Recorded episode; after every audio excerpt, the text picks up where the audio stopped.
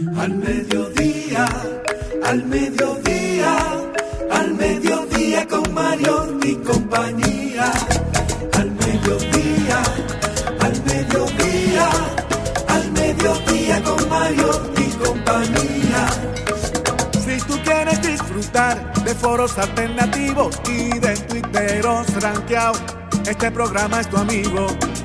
Tu revista meridiana para el talento una vía, para radio y redes variadas y con la canción del día. Al mediodía, al mediodía, al mediodía con Mario y compañía. Al mediodía, al mediodía, al mediodía con Mario y compañía.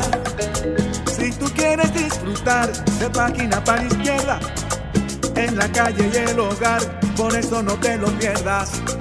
Para que hablemos un poco de salud y nutrición, vamos allí camino propio de moda y decoración. Al mediodía, al mediodía, al mediodía con Mario y compañía. Al mediodía, al mediodía, al mediodía con Mario y compañía.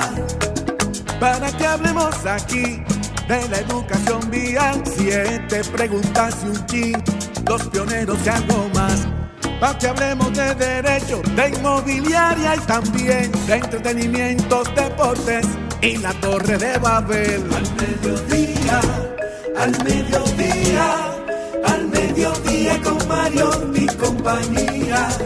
Clave hay viaje a la vista, dominicanos por el mundo, tecnología y trending topic, dilo alto, dilo duro. Al mediodía, al mediodía, al mediodía con Mario y compañía. Al mediodía, al mediodía, al mediodía con Mario y compañía.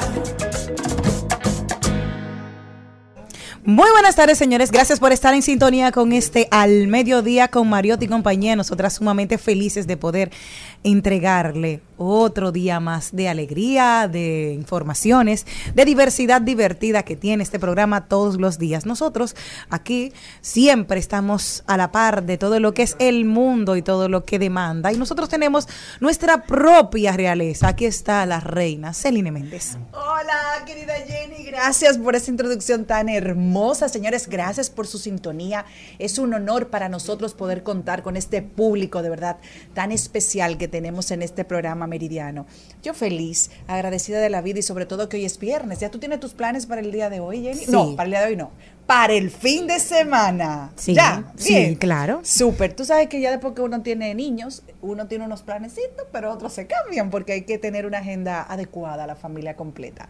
Me enviaron un mensaje, un escrito esta mañana que quisiera compartirlo con todos ustedes. Oye esto, Jenny, qué maravilloso y a todo este público. Qué raro es el ser humano. Se pelea con los vivos y le regala flores a los muertos.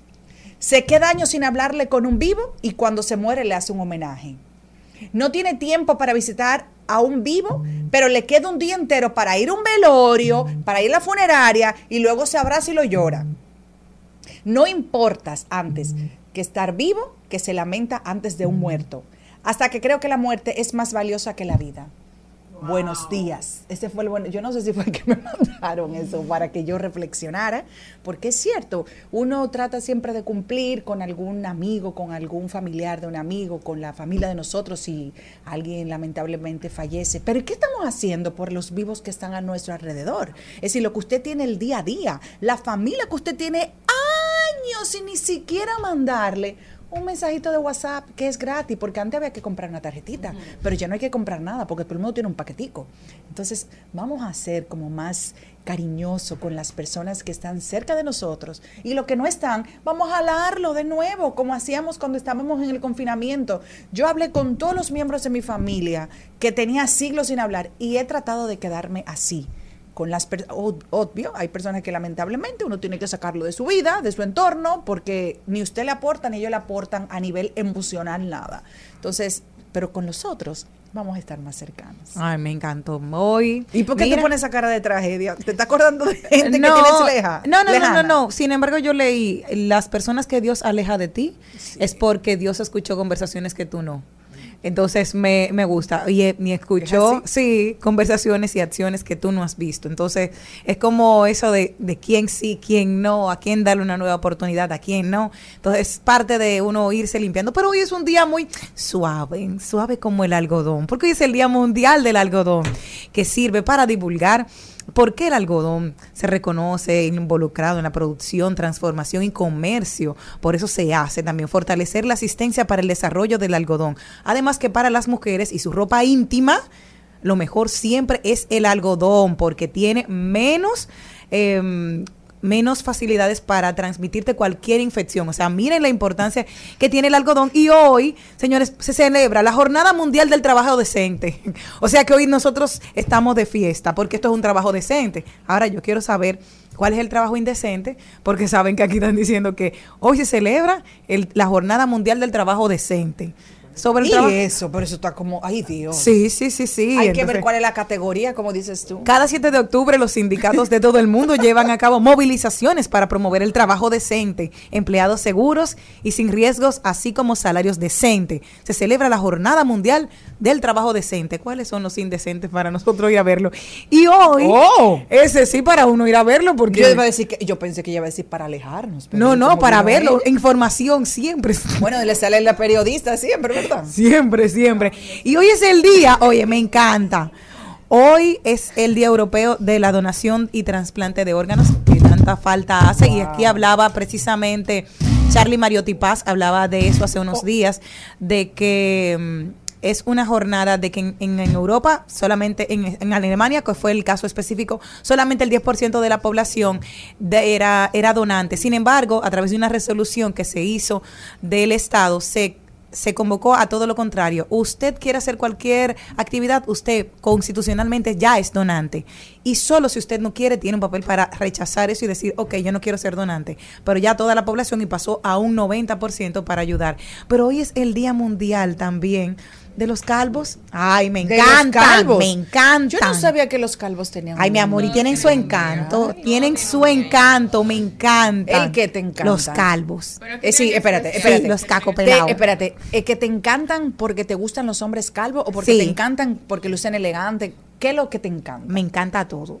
Ay, me Dios fascina. mío, Malena, Sí. pero ¿y qué es O sea, hay que ser como un morbo que tienen. No sé, me encantan. Oh. Me fascinan. El 7 de octubre, Día Mundial de los Calvos, una fecha para celebrar una opción estética que ha ido evolucionando con el paso de los años y sobre todo afecta a los hombres. Y hoy, ¿sabes qué? Que el sinónimo de ser calvo te da a ti una... El hombre tiene que tener mucha seguridad para andar así. No, y nosotros tenemos. si seguridad, ser- ¿no? Porque si se quedó calvo tiene que seguir andando. Exacto, ¿Cómo casi, así? siempre, casi siempre yo me he dado cuenta que los hombres calvos, cuando ellos saben también que son propensos a quedarse calvos, comienzan a ir al gimnasio, Exacto. a cuidar más su físico, Claro. su rostro, casi siempre tienen el rostro como que la cutis Más barba. bonito, porque ellos saben, bueno, como ya yo estoy carente de acá, déjame fortalecer acá.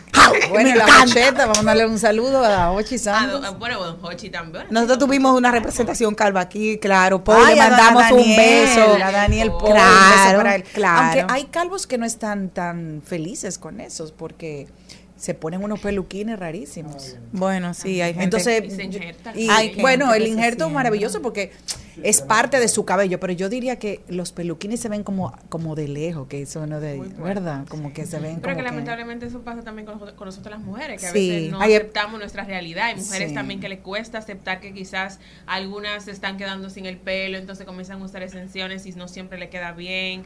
O el tema de, de las... O sea, hay muchas cosas que las mujeres a veces suelen hacer para ayudarse y que no siempre quizás va con su estilo de, de Bueno, cuerpo. yo soy siempre naturalmente bella. Si ya el hombre perdió su cabello, pues vamos a disfrutar, como dice Jenny, que calvo. Ay, Y me- pero es la cuidamos su- seguridad y que le ese damos su, hombre. su, se- Además, su pásale esa cabeza, su cremita. Exacto. Igual las mujeres, señores, tú sabes lo rara, por no decir otra palabra, que se ve una mujer con todos esos cabellos que son de mentiras. Excúsame por lo que venden cabello, pero eso es muy horrible. Y más, no, Y no que alguien, sabes, y no que alguien te vaya a pasar la mano, no, olvidémonos del tercero. Es de usted. Eso es incomodísimo. Esas pelucas son horribles. Ay, sin no. embargo, hoy, espérense, sin embargo, hoy, mira, mira, mira, ok, Celine, ¿Qué te pasa? vamos a ver. Si yo digo Bruce Willis, ¿Cómo te gusta. Ay, eh, vamos, Sí, vamos a poner el check y Porque- nosotras tres. Bruce es lo que yo te Willis, digo, el check. que- Además que siempre va Si salvando al mundo cal- con su claro, calvicie, si me su- encanta. si tiene su, su- si es calvo, pues entonces Wow. lleve su calvicie con personalidad, el con que, seguridad. El que hace un papel que se llama Frank en todas las novelas. Ese. Ese. Ah. Jackson no, no, no, en la, en la Statham. película. En las películas, ese hombre Frank. nos encanta a todas las mujeres y a los Pero hombres hombre es- también Wow. en el sentido de cómo actúa. Seguimos. Ahí va. Seguimos, seguimos dando check. A No, todos no, nos no, ha no, no, gustado. Mira, Pitbull. Wow. How, how. Pitbull Sí, Pitbull se ve muy bien y muy. Pitbull elegante. tiene su sex Wow, appeal. Me encanta. me encanta. Es lo que yo te digo, lleve su calvicie con Espérate, espérate, mira. Vin Diesel, señor. También la lleva. Aplaudimos como una fue Uno de foca. los primeros como que propulsores. No, pues sí. Vin Diesel. pero vámonos para el patio también. Espera, espera, ahora tú me lo traes lo del patio. Oye, yo la roca, la, roca. está roca. Uy, how. Oh, Dios mío. No, van a cerrar este programa. Ay, don Charlie. Me encanta. Pepe Reina, ese es un jugador, ese mira. futbolista, Pepe Reina. Tiene que mm. conocerlo, Carlito lo conoce. Ay, mi amor. Michael Jordan también. También, es ese. Wow, Michael Jordan, un mira. buen jugador de Sí. Sí, pero tiene sus Muy buen jugador. sí. claro. Eh, Mira, Joy Lawrence. Mira, mira ese hombre. Ay, Dios mío. How. Señor, Para lo uno que digo es, Pero para mí que tiene la lleve lo que usted tenga, usted tiene que llevarlo con seguridad. Exacto. Usted tiene que aceptarse, mirarse en el espejo y creerse la película. Me queda bien mi calvicie. Olvídese de eso de que de un Exacto. peluquín. Usted mismo empoderarse. Recuerde que usted se puede poner lo que usted quiera ponerse, pero si usted no está seguro, eso no se va a reflejar. Calvos aquí de República. Dime lo Eso del patio. de aquí. ¿cuál? Ah, muy bien. Mira. Bello. Bello. Fulcar. Oh. Ponme una X ahí. Pero estamos hablando de René, René, el de aquí se habla español. No, es muy bello. Ah, mira cómo Espérense, espérense. René Castillo Ajá. es el calvo. Exacto. Porque René es bello. Ahí está. y súper simpático, divertido, alegre. Yo no sé. La ¿Qué, le queda qué- bien. qué más? Sí. ¿Hochi? ¿Hochi Sando? Hochi Ay, pero ¿por qué carona. Pero Sí, sí, todavía tiene, porque él no es que se lo raspa todo, o sea, dentro de todo. Porque Tal vez no se ha aceptado Es- 100%. Daniel No, pero tú sabes. Sí. El rey del pop. Sale, El- sale, sale aquí en los periódicos como el hombre dominicano, uno de los hombres más sexy. ¡Epa! ¡Wow! En el listado que hacemos al mediodía con Mariotti y compañía. Vote por su calvo favorito, Daniel Pou. Bueno, escríbanos a las redes al Mediodía Radio, ¿verdad? Sí, Arroba al claro. Mediodía Radio para que en el transcurso del programa nos diga quién es su calvo favorito. Ay, sí. el alfa.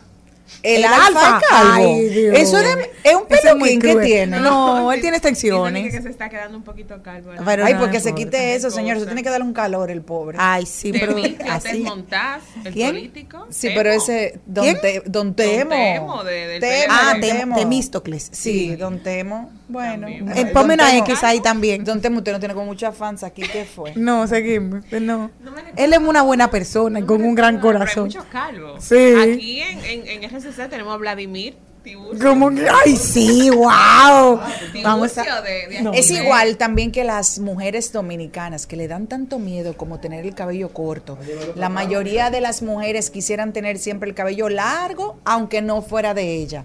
Hay mujeres que tienen una cabellera hermosísima, pero yo no estoy de acuerdo con eso. Si usted tiene su cabello corto y lo lleva eh, con seguridad, que, que de verdad que le guste, o, o- o el pelo cortitico, por ejemplo, como Yolanda Martínez, bellísima. Bella. Eso no Con tiene esa Marilena se- Núñez. Hola, mi amor. Uno peca con es ella. que no me dejó. Núñez. No, y lo de Marielena todavía me gusta más porque ella ha tenido la seguridad que se dejó también las canas naturales con el Exacto. pelo corto. Mío. Bogar. Náshela. No, pero no pero ella se dio, se dio Sí, uno. pero aunque se lo esté dejando crecer, no lo tiene más del cuello. Es decir, que Exacto. siempre con seguridad su cabello corto. Hay mujeres aquí, la pastora Laura Cárdenas. Ah, se ve muy bien ella. Wow, Sí. entonces, Aunque usa mucho Photoshop. no, pero No. hablando. Ah, ¿y ¿Cómo que estamos usando Photoshop? sí, yo, yo, yo, yo- vamos a un ranking, Celine, de cuáles son las mujeres que usan más Photoshop. Pero yo te estoy esperando. Tú sabes que yo adoro los rankings. Señores, tú sabes que Darian forma parte del programa Claro. de Celine. Di que formalmente. Pero eso nada más fue debut de pedida. Él no ha vuelto. Jamás ni nunca. Tenemos unos rankings ahí, pero no ranking. Que nos van a rankear. a Dios mío. Ay, Dios mío. Van a haber problemas. Ay, sí. Te queremos saludar. Buenas tardes, Vargas. Hola, feliz y contento de vivir en el mejor país del mundo.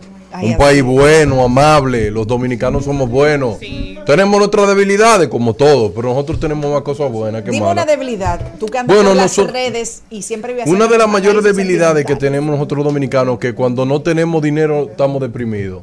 Ay, pero ser el dominicano, yo creo. Sí, pero yo creo que eso es producto del teteo. ¿Cómo El así? teteo ha llevado al dominicano común, sobre todo jovencito, que cuando no tiene ese poder económico para poder competir, se le hace difícil. Por eso que yo creo que muchos jóvenes entran a la delincuencia, porque competir en el siglo XXI es difícil. Porque Celine, cuando tú entras a las redes sociales y ves a la misma persona que han estudiado contigo mejor que tú, mira muchacho, eso es una depresión enorme.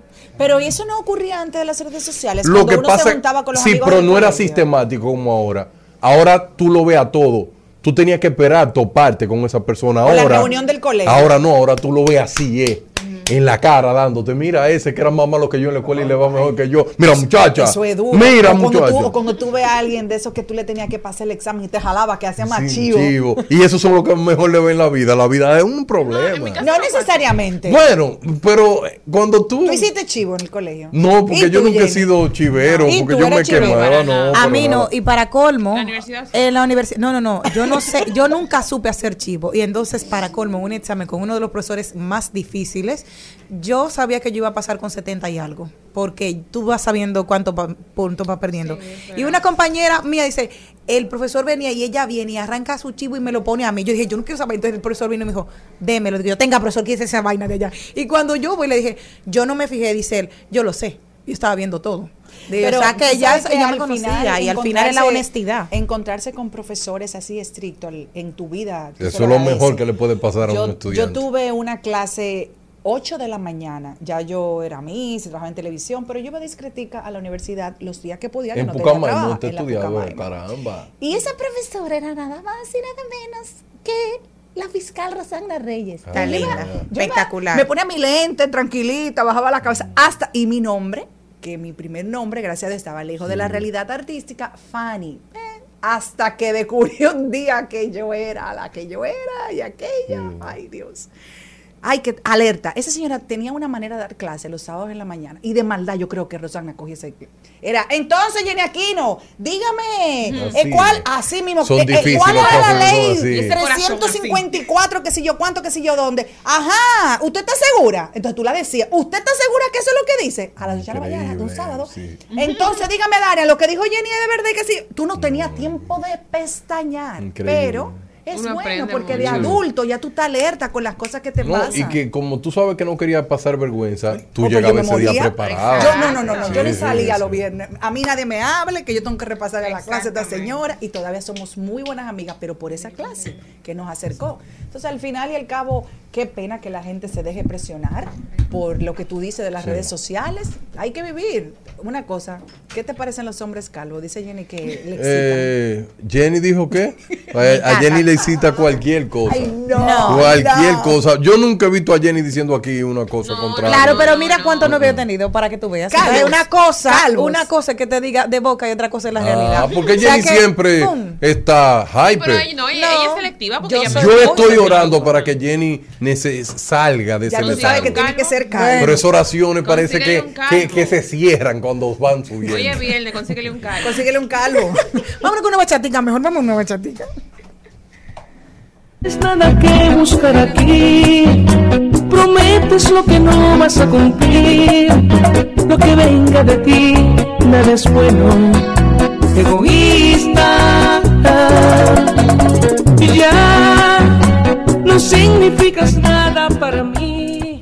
Hoy tenemos un ay lo dijo de Frank Reyes, el príncipe de la ay, bachata. viene, ahorita cuidado. viene por ahí. No, no, eres tú que lo vas a decir. ¿yo? Sí, claro, no te Ay, él es preocupes. mi amigo, no Sí, sí, ay, no, no va a decir nada malo. Ah. También tenemos nuestra sección con el más buen mozo de los Mariotti Deportes el día de hoy, rodando por el mundo para la actualización de cómo está el mundo el día de hoy. Nuestro brecheo digital con el brechero mayor, Darian Vargas, viene con un tema sumamente interesante. El futuro de la humanidad desde el punto de vista de la obsolencia programada. ¿Qué es esto? ¿Cómo se come esto? Viene hoy de la mano de Darían Vargas. También nuestra sección de páginas para la izquierda. Las brujas del ayer y del mañana de Alex Harrow. Me encanta. Yo voy a ver, Mm, mm, mm. yo voy a ver de qué lado Si hay voy una a me cosa toca que yo volar. eh, quiero decir, si hay una cosa que yo no quiero saber de mí, fue porque nací el 31 de octubre, el día de Halloween. Yo debí el 30 Ah, pero, primero. pero parece Ah, que no los que nacen nada. los días Vamos a hacer- 31 siempre tienen un dilema, porque así anda una amiguita tuya también, loca por quitarse ese día. Vea, no, Valentina Brea nació el 31 de diciembre y ella está loca por cumplir, No, que no, si no no, puede cumplir no, otro no, día. no. Ay, que yo le entiendo a ella. Yo Pero ahora, cuando ella sea adulta, va. No. va bien. Tenemos hoy ¿Y un, contenido, un contenido sumamente interesante. También tendremos las tendencias en redes sociales y viene nuestro querido Jesús Sosa, el nuestro gestor gestor cultural. cultural, Mm, que viene con una tema, un tema sumamente divertido. Fiestas de San. ¿De La qué? gente que se montan. No nos montamos en ningún lado, mi ¿Tú amor. te has montado, Jenny? Yo me he montado en carrito público, ¡Ay! en bicicleta, ¡Ay, qué en motoneta, en de todo. Yo bien. que Jenny iba a saltar con alguna de las cosas decentes que ella Mira, sabe. Yo soy mujer, señores, yo soy una doña. Yo creía que suave. Jenny iba a saltar yo con una de las de ella. Aquí yo Les cuento que el deporte electrónico viene con nuestro más buen mozo, Carlos Mariotti. Hablemos de tecnología y vamos allí, que pueden hacer este fin de semana y sobre todo por los pasillos del Congreso. ¿Qué pasará por ahí? Mi amor, te voy a decir una cosa. Todos los días yo aquí me voy montada. Adivina dónde. En un carrito público, en un motoconcho, en una bicicleta. Llévame. En al mediodía, ¡Ay! Lo dijo. ¡Ay! Lo dijo. ¡Ay! Lo dijo. Lo dijo. ¡Ay! Lo dijo. ¡Ay! Lo Sí, te conozco, tú no quieres a nadie, egoísta. Déjame vivir mi propia vida. Príncipe. Ay, lo dijo, lo dijo el príncipe, un artista que admiro, respeto y sobre todo sigo siempre. Dijo algo que yo quiero que ustedes me den su opinión luego. Fran Reyes dice que Anthony Santos y Luis Vargas se quedaron siendo duros. Entonces. Yo creo que de eh, Pero, no. explicar, espérense, No, no, no, déjeme eso. explicarle. Pero antes de explicarle, voy a dejar el título. Quiero darle un beso muy grande a estos dos príncipes que acaban de llegar. Los príncipes de al mediodía. El príncipe Cristian y el, Este programa el príncipe comienza a la do- Charles a las III. 12. Hola, Celine Méndez. Un amor. placer A ser. las 12 comienza el Excúsame, programa. excúsame, excúsame, pero tenía como un mes que no te veía. Gracias no, por pero era por mí, líder. no era por mí, era por mí. Yo te vi el domingo en tu programa. Sí, mi amor, pero el sábado. Ah, es lo mismo. es que lo veo por YouTube. Yo lo veo por YouTube y en vivo. ¿Cómo es habladurismo? Debo ser quien más ha visto ese programa. No, yo, yo lo veo de este grupo. Es verdad. Pero No Ah, feliz, YouTube, fel- en vivo. Feliz, eh, agradecido de estar aquí. Que me permitan ustedes eh, seguir desde esta cabina, desde esta plataforma, llevando contenido que pensamos es de calidad para todos los que nos escuchan. Muchísimas gracias. Ahora le presento Charlie, a mi compañero. Charlie Mariotti. Pero ¿y dónde Paz. ustedes estaban? Que vienen como con esta hambre y esta Hola mi gente, feliz como siempre de estar con todos ustedes. Hoy viernes, que te quiero viernes. Por ahí anda Arián Vargas por TikTok, dando muchísimo rey de qué hablar. Por le están dando muchísimo mambo y la fiesta apenas empieza. Darían, feliz de estar aquí con, con ustedes. Continúa. Gracias por llegar tan temprano. Bueno, pues El ay lo entonces, dijo. el ay lo dijo, vuelvo y repito. Dice Fran Reyes que Anthony Santos y Luis Vargas se quedaron siendo duros. ¿Qué quiere decir con esto? La música se debe expandir, no debemos quedarnos en la República Dominicana. Con el talento de Anthony Santos, si él hubiese tenido otra percepción, era para explotar el mundo. Y con esto no le estoy faltando el respeto. Estoy diciendo que no quiso expandir su carrera en el momento preciso. Dijo el bachatero en Destino Talk, un show de podcast que se transmite a través de YouTube bajo la producción y dirección de Gabriel García y, Gabriel García y Samuel Jurado. Pero entiendo que tú dices, donde tú dices Anthony Santos y hay un dominicano, se llena, porque el, el boca a boca Un es que... dominicano, no un amante de la No bachata. todo el mundo. chino. Exacto. es enfermo O sea, sí, es verdad. Y yo lo que creo, señor Mariotti Paz, que si usted es bueno con un público, ¿por qué usted tiene que salirse de ahí? Él ha cumplido su rol Sí. y el rol de él decidió que su público son dominicanos. ¿Y cómo a una fiesta de Anthony Santos en España puede ir cualquier otra nacionalidad? El mismo dominicano le dice. ¿Tú has escuchado a Anthony, Anthony Santos? Mire esa música, mire esa música. Yo voy a hacerle una anécdota sin decir nombres precisos, para que ustedes vean el, el poder que tiene la música de Anthony Santos. Eh, cuando yo trabajaba en el Ministerio de Relaciones Exteriores, uno de los eh, de los cónsules, de los embajadores de, de un- de uno de los Países Bajos de Europa, me pidió que le ayudara a contactar, porque al fin y al cabo la farándula siempre me va a perseguir, que le ayudara a contactar a Anthony Santos. Y porque querían tener una reunión con él.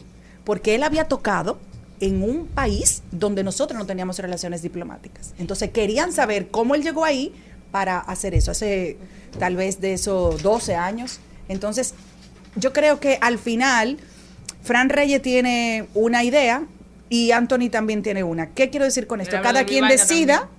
cómo quiere vivir su vida. Para él también le está cómodo salir de su casa, de donde ahora mismo es lo orgánico, vivir tranquilo, vivir sin este estrés, vivir sin este problema de salud mental.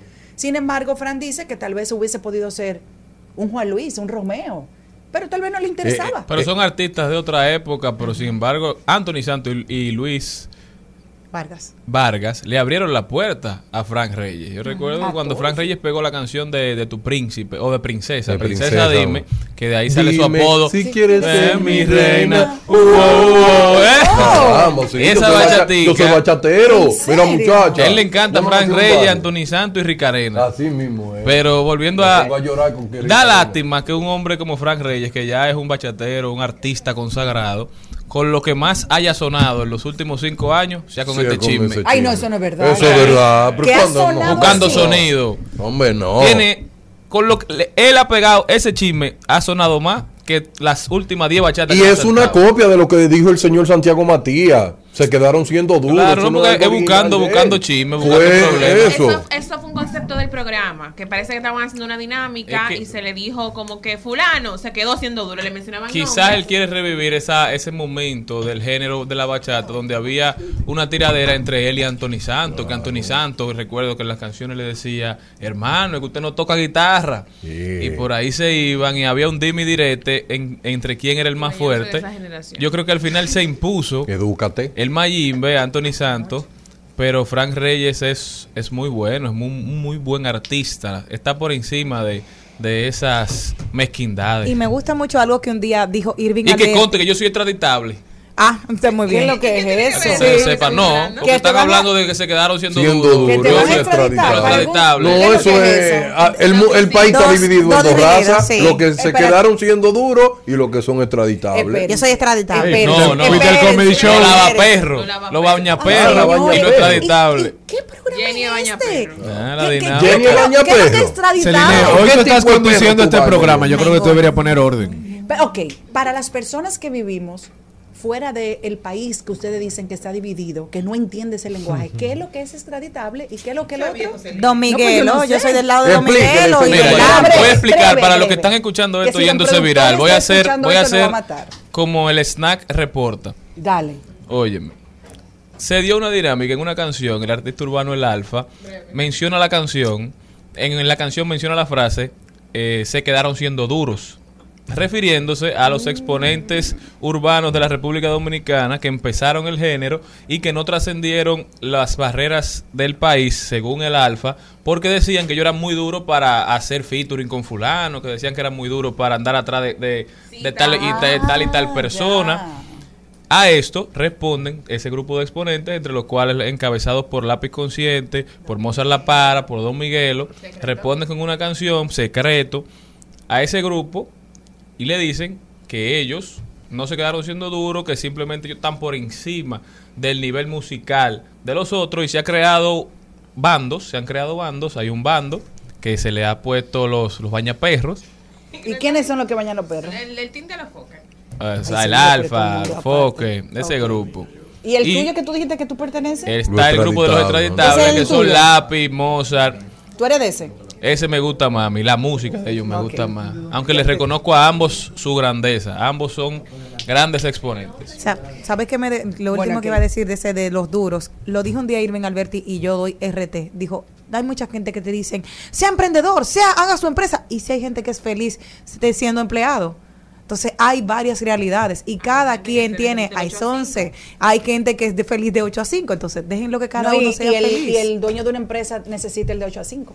Claro. Claro. Yo lo necesito. vamos. El otro ahí lo dijo. Bueno, Pero tenemos muy uno- duro. de mi querido amigo Antonio Maite, quien está indignado, la verdad, tiene varios meses diciendo de las carencias y de lo que se vive al interior del Senado de la Primero nos ponen a República. pasar hambre. Señores, uno se ríe de Antonio Marte, pero de verdad las cosas que él dice, si no las dijera él, tuviera Yo creo mucho que el sentido. senador más sincero que yo vi. Y el único real, aparentemente, el que dice la verdad de lo que está pasando ahí. ¿Pero qué fue lo que dijo? Bueno, dijo que yo me arrepiento de haber sido senador. Pero él está a tiempo todavía. Bueno, ¿Va a ya. renunciar? Él dice que saldrá de la senaduría con muchos millones abajo. Ah, porque en la senaduría se va a ganar. No, no, es por- porque ha dejado, ha abandonado su trabajo empresarial. Pero él, teni- él lo sabía. Y Mira, dijo que la senador, senaduría pero- es un ejercicio público para gente vaga que solo sea política, Y- pero no para él. Yo cumplo, yo voy diario al Senado, trabajo en nueve comisiones ahora en el Senado, pero esto es para un vago, un palo, pero no, pero yo no lo soy. Y sobre todo me lo ponen a pasar hambre. Sobre- Un hombre de ese nivel no puede estar pasando hambre. En nueve Señores, comisiones. diferentes Entonces, si él está en nueve comisiones, él está trabajando mucho. Claro, pero es lo que él dice, que lo que Va. el trabajo que se vive al interior del Senado no se corresponde ni con los beneficios del cargo, ni mucho menos con La lo que se vive ahí, la- lo que se come, que hoy parece ¿Cómo un que lo que relajo. se come? Pero yo lo que quiero decirle a una persona que quiere ser eh, candidato o que va a involucrarse en cualquier tema político, antes de usted participar, tiene que analizar para qué usted quiere participar, porque se supone que el país le paga a usted un salario para ser senador. Si ese dinero no le da para usted sostener la calidad de vida que usted tenía antes como empresario, pues no se meta a hacer política. Déjele ese espacio a alguien que sí pueda destinar ese tiempo para hacerlo de una manera agradecida, porque conchale, ¿cómo vamos a tener senadores quejándose de lo que están haciendo en su trabajo para entonces sigan siendo Yo te voy- empresarios? Yo creo que Antonio lo que pasa es que tenía una percepción equivocada, Sí. errónea de lo que era ser un senador. pues que renuncie. Porque Y la mayoría de la población lo, Sí, la y tiene. es que en un órgano colegiado como el Senado de la República, las construcciones se basan en el consenso. O sea, usted tiene que ser parte del órgano, usted tiene que saber funcionar, usted tiene que entender que usted es un servidor público al final, pero que para lograr mo- mover iniciativas legislativas que beneficien a su comunidad, usted tiene que ser parte de ese grupo y apoyar a los que los rodean. Siempre y cuando usted coincida con sus ideologías Pero y yo con creo su que, forma de que pensar. de lo que él habla no se trata de, de los consensos dentro del Senado, sino de cómo lo ve la población y cómo se vive dentro. Él dice, la gente cree que esto es un trabajo eh, bien remunerado y la verdad no lo es. Para lo que cuesta llegar. Y la gente dice, no gaste tanto, vea propuestas, pero vivimos en un país lleno de, ca- lleno de carencias. Para tú llegar a la gente, tiene que también resolver problemas primarios y básicos de las personas. O sea, el que yo sé que era un senador estrella era el que estaba antes de él, Antonio Cruz. El príncipe. Si él no quiere ese puesto, que se lo devuelva a Antonio, que Que- nunca se que- quejó y, y que siempre feliz trabajó. Santiago y Rodríguez lo añora. es. Y muy feliz que vive. Ese sí es un buen príncipe, no como Fran Reyes, que está Que mira, que hablando de eso, tenemos una comidita que nos dijo que cuando íbamos para allá. Ah, Vamos a Y planear eso. sobre todo, ya el príncipe tiene Stan Lim instalado en la Leonor. Vamos para allá. Yo me voy con el ¿Y qué fue? No hiciste nada. Con tanta chapa, va a hacerle ranking tanking. Al mediodía, con Mariotti, con Mariotti y compañía. Rumba 98.5. Una emisora. RCC Media. Seguimos, seguimos, seguimos con Al Mediodía, con Mariotti y compañía.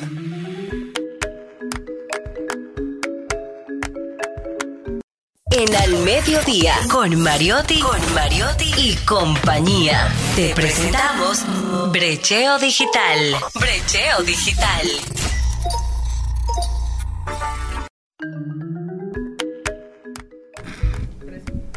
Darian Vargas. Oh, señores. Darian Vargas está con nosotros. Yo creo que usted no durmió bien. El rey de la Big Data, no lo que pasa es que Celine, yo pensé que lo iba a presentar. Ah, muchas Con gracias. esa voz tan melódica. presentarlo. Eh, para mí es un honor, un, ¿cómo era? Un honor, un gusto, un privilegio, ¿Quién un era que decía placer eso? presentar a este joven talentosísimo que está famoso no solo en la República Dominicana, sino en todas las redes digitales. Tenemos el privilegio de tenerlo de vez en cuando, porque ahora ya él no nos quiere visitar en nuestro programa. Y dice pero- él, Marte. de hablador, que iba eso. entrando hoy a un lugar y que lo pararon cinco gente. Oye. Para que Ah, yo se sepa. lo creo. Así Yo se lo creo. Pero yo porque ¿qué estaba creo. haciendo? ¿Qué te estaba llevando? No, que yo iba a buscar el pasaporte que estaba ok. vencido. Mira, sí. ¿qué se siente ser famoso? No, porque la gente te, te hace preguntas porque parece que se le ha quedado, que eso me molesta, que lo dijo a Malena, me dijo una señora, mire, yo estoy viviendo lo mismo que usted dijo con el hijo mío, ya yo no lo soporto. Y yo, tú no sabes qué decir, ay doña, hámelo. ¿Qué voy a hacer? Porque hay mucha gente que están viviendo momentos difíciles. ¿Tú le crees eso? ¿eh? Bueno. Eh, Claro que sí. Yo sí, yo se lo creo. Difícil. A Darian se le pasó todo lo que dejó el señor Pou.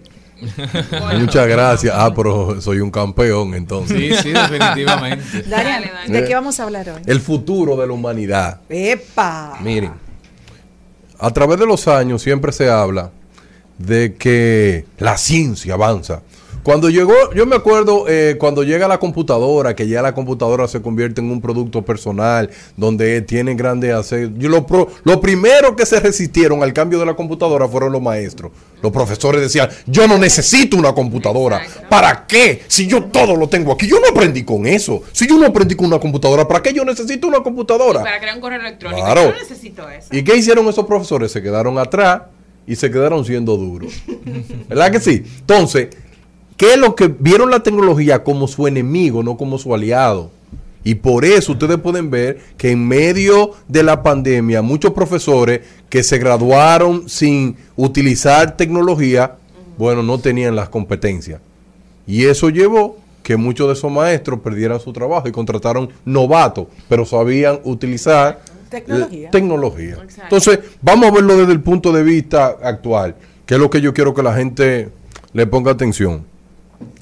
Antes, si tú tenías, por ejemplo, un comité o un sindicato de trabajadores, tú podías presionar a cualquier empresa.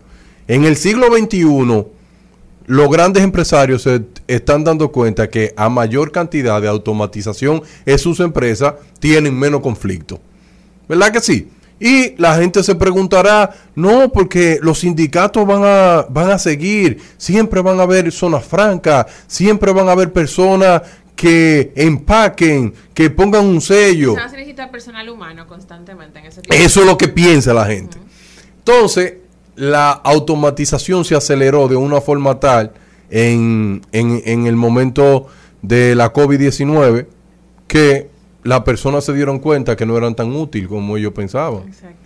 Y ahí comenzó lo que yo le llamo la obsolescencia programada de los seres humanos. Tú sabes que hay seres humanos que nacen y ellos y por la habilidades que tienen, ellos mismos se ellos mismos caducan. Caducan. Es que el ser humano siempre se ha resistido a los cambios. Yo no recuerdo el CEO de qué compañía en el 1978, algo así fue que dijo, no encuentro una razón por la cual una persona quisiera tener una computadora en su casa. Oye, que él no entendía eso, que eso para él no, él no lo concebía en su cabeza. En ese momento, y lo era, seguro, porque las computadoras, los ordenadores no eran ni siquiera la sombra de lo que son hoy en Claro. día. Pero si nos vamos a la, a la revolución industrial, un señor que se llamaba Ned Ludd, Arrancó un día que lo- le echaron un boche, le dijeron, mire, usted está produciendo muy poco en esta empresa, yo creo que usted tiene que ponerse las pilas. El hombre cogió un pique tan grande, agarró un martillo y le entró a martillazo a una de las máquinas de telares. Una máquina Sí. que era nueva, era un invento nuevo. Y de ahí sale el término ludita, de Net Lud. Ese se convirtió en el movimiento de las personas en contra de las máquinas, de los obreros en contra de las máquinas. Y eso era una resistencia, porque las máquinas podían hacer los telares mucho más rápido que la gente y las personas estaban perdiendo el trabajo. Y por eso yo digo que nosotros nos quedamos en esa época. Hay mucha gente que todavía se opone a la migración, que todavía se opone a la globalización, lo- en los Estados Unidos pensando, no, que son los, los, los chinos, los mexicanos que nos están quitando el trabajo. Señores, no nos estamos dando cuenta que es la inteligencia artificial, que son los, los algoritmos, que son los robots, Sí. los que van a ocupar esos trabajos que nosotros antes hacíamos. Y una de las cosas para usted llegar acá, ¿qué va a hacer el mundo cuando tenga muchas personas que sus habilidades no van a tener la oportunidad de tener un empleo? Vamos a entrar a hablar de la renta Básica. básica, universal. Usted sabe que a usted van a tener que pagarle Pa' por usted vivir, porque usted es una chatarra. Así es, para que usted lo pueda entender de forma sencilla. A usted lo van a clasificar. Dice, mire, lo único que usted puede, la habilidad que usted tiene es para poner etiqueta y para eh, armar cosas, que no tiene que usar nada de la habilidad de mental. Cuando un robot tome esa área a nivel 100%, a ti te van a mandar para tu casa. Y tú vas a salir a buscar mucho trabajo, pero en la sociedad donde tú estás, la habilidad tuya no funciona. Los gobiernos van a tener que pagarle por vivir. Por vivir, porque no se quiso actualizar. Por eso que yo digo, muchas personas se preocupan por tener habilidades que le generen riqueza. Ok, eso está bien, eso no está mal. Pero miren, la sociedad que viene ahora tiene que preocuparse, papá y mamá, de crear riqueza del conocimiento. Porque al final del día, tú no vas a poder sobrevivir si no tienes riqueza del conocimiento. Muchas personas se pueden preguntar, ok, pero mira, yo voy a interactuar con mucha, mucha tecnología avanzada. El mundo se va a poner que tú vas a interactuar con tanta tecnología de alto nivel que el nivel académico que tú tienes no te va a permitir interactuar con ella. Ni eso tú vas a poder hacer. Va a necesitar ayuda. Ustedes no saben, busquen estadísticas, por ejemplo, de personas del sector público que para cobrar en un cajero necesitan ayuda al lado porque no saben cómo darle a los botones. No, y de hecho, te voy a decir algo, eh, perdón que te interrumpa. Muchas de las filas que vemos en los cajeros, en los días de pago, es porque las personas no saben cómo utilizar esa tarjetita para sus gastos del día a día. Así de, a- eso tan sencillo se complica tanto. Un señor, yo le pregunté, Don, ¿y por qué usted saca todo el dinero? ¿Por qué lo saca? ¿Por qué no lo va sacando semanal? Y me dijo, es que es la única oportunidad que tengo, que él me va a ayudar porque no voy a saber sacarlo. Entonces, cuando tú ves esa realidad y ves el mundo que viene, tú te vas a preguntar, ¿dónde están las políticas públicas que van a crear para que esas personas no cre- queden obsoletas? Pero, Darían, yo creo que nosotros somos eh, la última generación que estará de espalda a la tecnología, que vivimos de espalda a la tecnología y vivimos enfrentados con ella. Entonces yo creo que ya nuestros hijos, los hijos de nuestros hijos, ya estarán en un mundo completamente digital. Con- porque a- también a nosotros, eh, cabe destacar, nos tocó la transición Así de lo mismo. análogo a lo No, y, vi- digital. y vivirlo así. Y vivirlo de- de forma dura, De jugar donde- Nintendo 64, Exactamente. Xbox. O sea, nosotros vivimos la crisis de la transición. Ya no hay una transición No, ahora mismo. no. Es eh, Un nativo digital. Exactamente. Entonces, esta generación todavía sigue golpeada por una, por una transición que no planeó, ni que nuestros padres entendieron ni siquiera. Porque al final, al final te ponían una computadora, pero tu papá no sabía qué hacer con ella. Sí. Hay una página que te dice cuáles son los trabajos que están más vulnerables. Y ellos mismos te- lo van actualizando todos los días y le dicen a la persona, lo único que usted sabe es manejar vehículos. Solamente le quedan 10 años de trabajo en, una, en un país de- súper desarrollado. Si quiere tener trabajo, múdese en un país del tercer mundo. Si tú eres cajero de banco, cajero de supermercado, le dicen solamente te quedan 5 años. Si quieres tener ese trabajo, tú tienes que buscar nueva habilidad. A lo contable le están diciendo, mejore su nivel de programación, interpretación a utilizar software. Ya sus habilidades mentales no son necesarias. Un algoritmo va, puede detectar cualquier problema de finanzas más rápido que usted y más fácil que Y usted. de lo que viven de la comunicación, que tú les recomiendas. Bueno, lo que pasa es que los creadores de contenido Siempre siempre, van a- existir, porque el creador de contenido es que crea contenido saludable y contenido chatarrero, y el chatarrero le da felicidad. Los memes no pueden desaparecer. Pero Eso sí es tiene- parte de la gente. Pero sí tienen que adaptarse a la nueva Sí, tecnología a la nueva para tecnología, poder utilizar. interactuar con los nuevos Claro, programas, con los nuevos Tú, sistemas. sa- tú sabes, eh, Malena, que no hay una persona más creativa que un memero. Para hacer meme, tú tienes que tener un nivel de imaginación De hecho, enorme. No, y un nivel de le voy- ocio. No, de, no, no, no, no, de ocio no. Le voy a decir un dato técnico. Aquí hay muchas personas que tienen en sus departamentos de comunicación, por no decir empresa, de qué se trate, un departamento de memes. ¿Qué quiero decir con eso? Contratan a una persona creativa y hacen su clasificación porque los memes se viralizan. Más, bueno, se viralizan. Lo otro, porque a la gente le gusta el relajo, la burla. ¿Qué quiero decir con esto? Es como que Darian haga esa noticia y él mismo haga una noticia o negativa o burlándose de él mismo y él mande eso para la calle. Pero ¿quién lo creó? El mismo Darian. Todo pensado. Y eso está, no, y eso está, ah, yo no, solamente en nuestro país, eso está planificado así en muchísimos otros lugares. y no estoy hablando de un disparate. La gente puede irme, ay, Celina hablando de... Señores, No, no, hay no. presupuestos enormes en muchas perdón, compañías, no estoy diciendo instituciones, compañías que tienen sus memeros. Yo no sé si ustedes se toparon con un video de una banquera que parece que no tiene abanico en la casa y se Ay, llevó el abanico del lugar. Entonces, el que subió ese video seguro dijo, déjame yo burlarlo. La cantidad de personas que quieren regalarle abanico, yo la conté en un solo post. Había más de 8 mil personas diciéndole cuál es el nombre de ella para regalarle ese abanico. Hay memes que se convierten Que en te una cambian la vida. que te cambian la vida. Eso. Es una de ¿Tú las crees, cosas. ¿Tú crees que esa creatividad tan rápida de algo que tú ves tan bien diseñado, tan bien puesto, fue una gente que estaba ocioso en su casa y fue diámetro, qué cosa tan... Y porque muchos memes son hasta espectacularmente bien diseñados y muy bonitos gráficamente. Esos son profesionales que están haciendo. Mi recomendación final para los padres, porque yo siempre tengo que hablarle a los padres, a mis amigos los padres. A mí, a tu ¿Verdad? amiga, la madre. Escúcheme, papá y mamá, o tutor que esté escuchando este programa, este programa, por eso que es tan duro este programa. Escúcheme bien, bien. Usted le preguntó a su hijo cuando tenía 16 años, mi hijo, ¿y qué tú vas a hacer cuando sea grande? Ya él es grande. Ya él es grande. Ay, Dios mío, no me digas eso. ¡Qué grande ya, mamá! Papá, ya es grande. Ay, ya, Daniel, no me hables así. ¿Usted sabe qué significa eso? Que ahora usted tiene que decirle a, a ese muchacho cuáles son las habilidades que usted le puede ver. No le esté diciendo de que mira, tú sabes que yo nada más te puedo pagar esta carrera porque hay carrera muy costosa y la universidad donde yo te puedo pagar solamente esa. Pero ¿quién fue que le dijo a usted que para que su hijo sobreviva a la era venidera tiene que tener un título académico? Eso es mentira. Eso es mentira. Si su hijo lo que sabe es buen, por ejemplo, muy bueno multimedia, fájelo a hacer multimedia. Claro. Si es buen diseñador gráfico, que haga diseño gráfico. Si es buen creador, creador de contenido, que lo haga. Ahora, si usted ve que el hijo suyo es un hombre despierto en el área de medicina, de ingeniería, y usted ve que tiene muy buenas notas y tiene el perfil para eso, gaste todos los cuartos que usted tenga, búsquelo donde sea para que la sociedad se beneficie de un talento como ese. Papá, mamá, por favor, sé que ha invertido mucho en crear a tus hijos y llevarlo a esa edad, pero el reto importante que tú tienes es darle las habilidades para que pueda sobrevivir al futuro. Por favor, no lo convierta en un analfabeto, en una chatarra humana que tenga que vivir de la renta básica universal. Pero fuerte y muy bien. Es decir, que tú lo que estás diciendo que como padres, aquí nada más vemos dos padres, ¿verdad?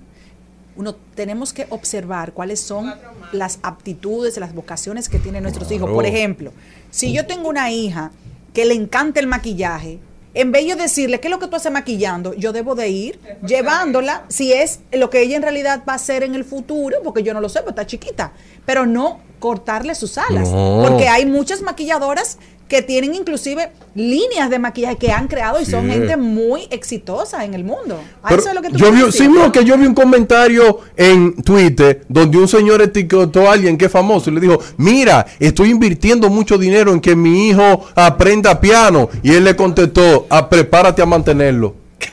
Ay, Dios. Esas son las cosas que la gente ¿Eh? no entiende. Algo de lo que Hijo Darían- de la gran chapia. Si hay algo interesante de lo que Darían ¿Qué está es diciendo. Es que, señores, los tiempos han cambiado. Entonces, las formas de hacer dinero, la forma de garantizar una vida digna también cambió. Ya no es solamente a través de carreras tradicionales. Hay muchísimas formas de generar ingresos. Lo que pasa es que hay que ponerse. Hay, Hay que carreras que deberían ser, ser cerradas Claro.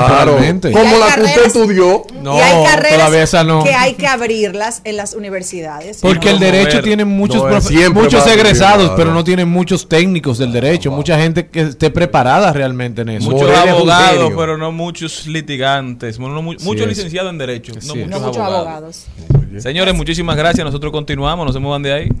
Uri como los bajos. Dice que el despecho aquí la trajo. Independiente, ahora él vive pendiente. Esa herida se curó solita. Se fue de rumba y no te necesita. Y ahora ella no se va. Ella no llega hasta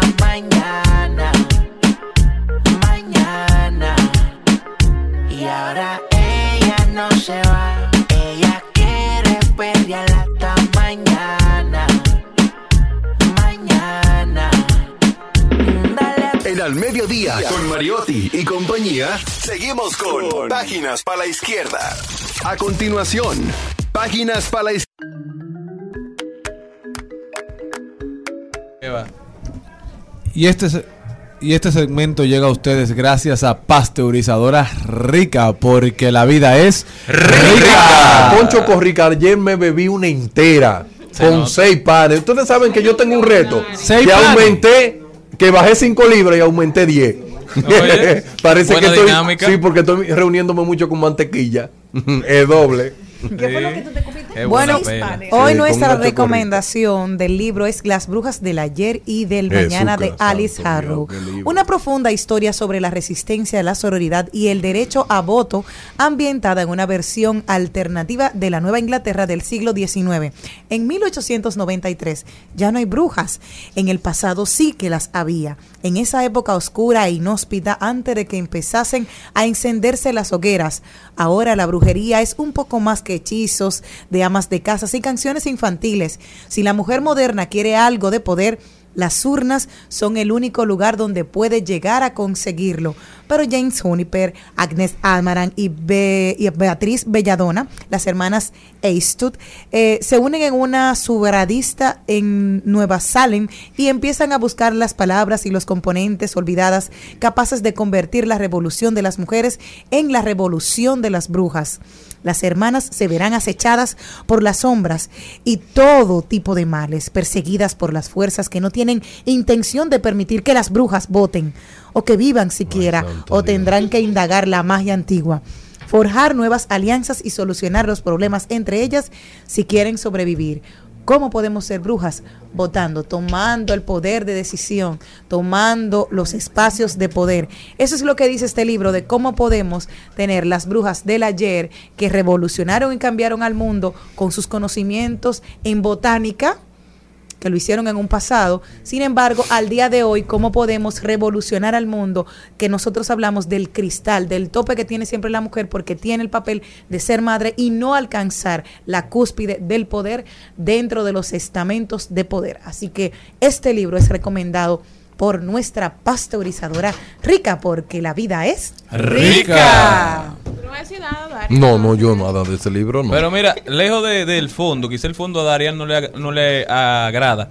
Pero ese libro, si a usted le gusta la lectura con una narrativa bien elaborada, con una narrativa bien pensada, con elementos de magia, con elementos entretenidos, es un libro para incentivar el amor por la lectura, porque de verdad que es sumamente interesante. Y lejos de, de hablar de lo que usted piensa, basado en el título, habla de una época en la que las mujeres estaban muy empoderadas, en que las mujeres eran dueñas del mundo y que eso cambió cuando los hombres se dieron cuenta de que la mujer tenía demasiada incidencia en la vida pública. Esa es la historia básicamente que narra este libro. Yo creo que es una lectura recomendada. Muy buena lectura. Bueno, y sobre todo cuando en esa época que no nos permitían, entre comillas, hacer nada a las mujeres, los reyes y los gobernantes iban y le pedían consejos en privado a sus esposas. Y al final, la que le decía que era lo que tenían que ser esos papacitos eran nosotras las mujeres.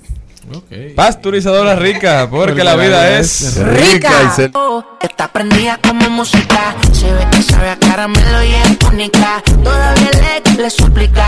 Y está mordido por las fotos que ella publica. Entonces, no amanecimos, pero lo que hicimos no decimos. La vi bailando, pero en la cama nos conocimos. Se puso más linda, sentí que cuando se hizo. Piquete te elevado, así que dale hasta el piso. Y Rumba 98.5. Una emisora. RCC Media.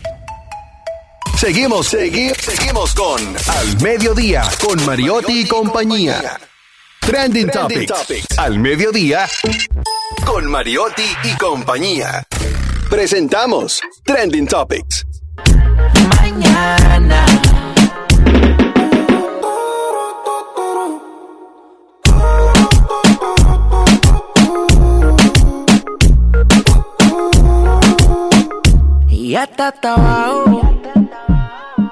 Estamos de vuelta, mi gente. Muchísimas gracias por continuar con nosotros. Ahora vamos a ver cuáles son las principales tendencias de las redes sociales. Bueno, las tendencias tienen que ver con el accidente ayer en Bávaro, que cobró la vida de siete, tres personas lleva hasta el momento, y varios heridos, en la cual hoy se publicó el video que se ve cuando el conductor hace el giro en, en el bulevar y están buscando cuáles son las posibles causas, aparte del exceso de velocidad que se puede apreciar en el video. Son de las tendencias, hay una, dos, tres, cuatro, seis tendencias vinculadas a este caso de ayer. Lamentable. Sí, tristemente que eso no sé cómo se filtró, pero yo no sé si ustedes saben que Draymond Green y Jordan Poole estuvieron un altercado en la práctica Pero una trompa que le y dio. se filtró el- y se filtró el video. Muy Bien da- triste. bien da esa. Yo creo que eh, me- ¿Y Los, los- los dale? novatos tienen que respetar a los veteranos. Él, él empujó a un veterano. No, no, Y no el veterano no se le pegó. bueno, no importa. Y tú Óyeme, sabes que si Draymond Green llegó al momento de pegársele, era porque él lo estaba ignorando. Y Draymond Green seguro lo había mencionado una hasta falta de respeto. tatarabuela. sí, un ya. hombre que no tiene respeto. De Draymond Green. No, del, de él, porque él es rookie en el equipo todavía. Él es el rookie, el rookie estaba metiendo 30 y 40 puntos. Pero no importa, es lo que tiene un año del equipo. Tú sabes muy bien que la dinámica de, camerino de equipo de, de profesional de NBA y de MLB y NHL, que el que es sophomore o es rookie respeta al de mayor tiempo en el equipo. Pero ¿y cuándo fue que le faltó el respeto? Él- no, lo que se está comentando hace tiempo, desde el momento que a él le ofrecieron un una extensión de contrato. De 100 eh, eh, millones, eh, ¿verdad? Él, él cambió la actitud dentro del camerino y tiene tiempo faltando de respeto. Hay que dar una trompa por Tiene eso. tiempo faltando de respeto a los veteranos. Y en esa práctica, ante- anterior a lo que grabaron en el video, que nada más grabaron el altercado, él tiene tiempo faltando de respeto a Draymond Green y a sus demás compañeros. Y para todos, para nadie es una sorpresa que Draymond Green es el líder del equipo, es la voz del equipo. Eso sí y, es te- verdad. y tenía tiempo llamando la atención y nada más grabaron ese momento. Pero previo a eso, él tenía tiempo llamando la atención. Richtung Y, y parece que ahí pasó algo y ahí él fue, se le acercó, él lo empuja y él le dio. La violencia nunca está justificada. Bien, da la trompada. Yo te voy a hacer una pregunta. A Draymond Green no le quedan más de 5 años de carrera. Ah, pues Sí. mucho.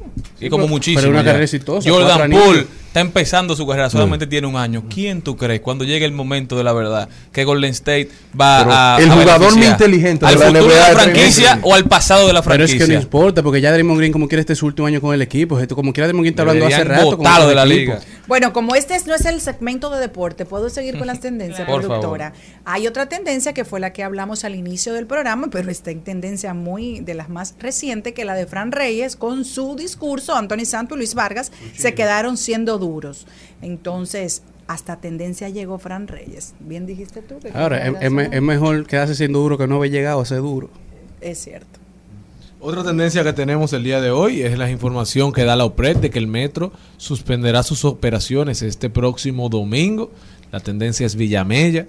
Eh, los habitantes de toda la zona se están quejando por el poco tiempo con, lo- con el que se dio la información, ya que plantean que es el medio de transporte regular que usan y no se tomaron medidas para regularizar otros medios de transporte, porque ya la cantidad de personas que abordaba el metro hasta los domingos, o sea, no hay un sustituto ahora mismo, porque ya Las otras eh, rutas han em- emigrado la mermado. Entonces, hacemos un llamado al director de la ONSA para que eh, lleve eh, y se incluyan en esa ruta eh, diversas eh, autobuses para que puedan mermar la situación y pueda todo el transporte de Villamella eh, llevarse a cabo de manera regular. También tendencia nuestra queridísima Dunia.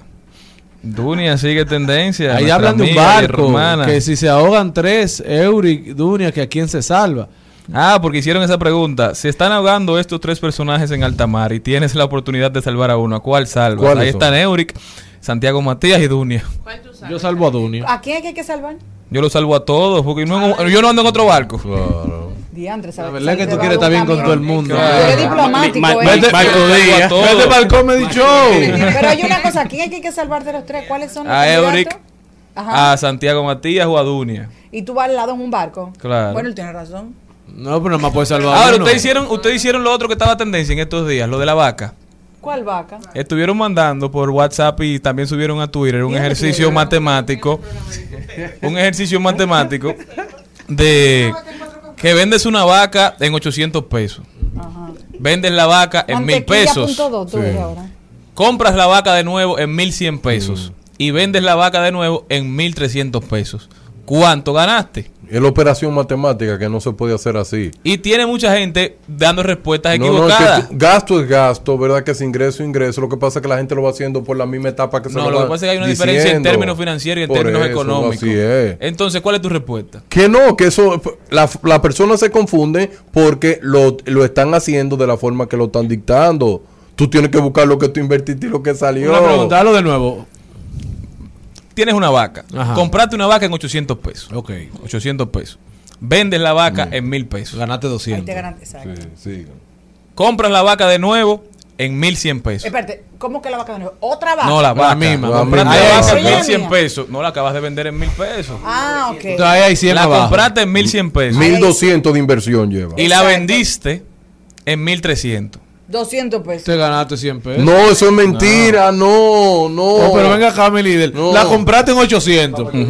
La vendiste en Claro. 1000. Hay 200 de Eso- ganancia. Gracias a Dios que tú eres Tú abogado. tienes 1000 en tu cuenta. Ajá. Después compra la misma baja en 1100, tuviste que salir a buscar 100 pesos. A mantequilla ¿Verdad? se lo pediste prestado. Bien. Exacto. Entonces después la vende en 1300.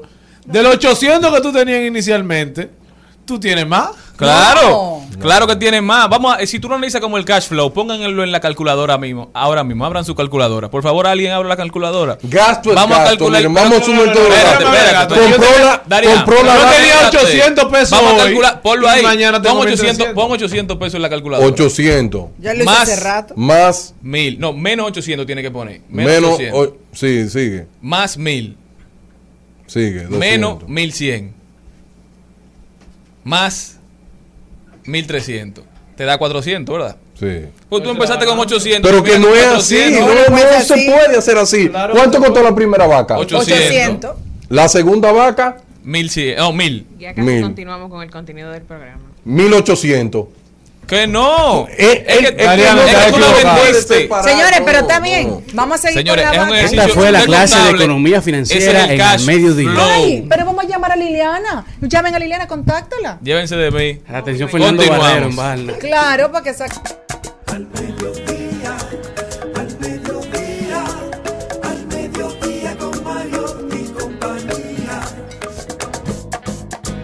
En Al Mediodía dice presente. Dice presente el músculo y la mente. El músculo y la mente. Estamos en deportes. La verdad que tú sí vas a, vas a ser desplazado por la tecnología, Darían. Cuando ya los dedos tuyos y todo el mundo sepa buscar datos, hay que ver en qué orilla estarás pidiendo. Gracias a Dios que te tengo a ti como abogado.